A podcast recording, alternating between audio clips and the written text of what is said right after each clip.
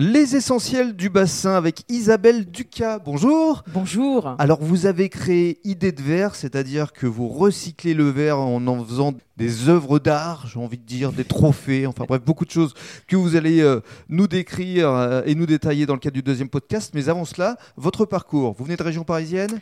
On vient de la région parisienne, tout à fait. Euh, J'ai fait toute ma naissance et toutes mes études euh, sur euh, Paris et vécu aussi à Vitry-sur-Seine. et vous faisiez quoi exactement là-bas? Ben, nous avions déjà à l'époque avec mon ami un atelier pour effectuer en effet euh, le métier qu'on exerce actuellement, c'est la gravure sur verre décoratif par la technique du sablage. Mhm. Alors, avant de nous expliquer comment ça marche, euh, racontez-nous déjà pourquoi euh, le bassin d'Arcachon?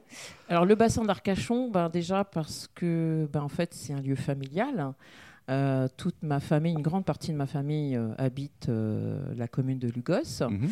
Et puis c'était un retour aux sources. C'est un endroit que moi personnellement j'adore, donc je ne vais pas me, me priver de, de ça. Et ben voilà, c'est puis aussi pour des, des envies aussi de, de se poser, de, de construire quelque chose, voilà, de, de pérenne. Enfin voilà, de- Mhm. d'essayer de développer aussi notre activité euh, sur le bassin en étant dans un lieu assez fantastique. Je confirme. dans le cadre du deuxième podcast, on va évoquer euh, votre activité dans le détail.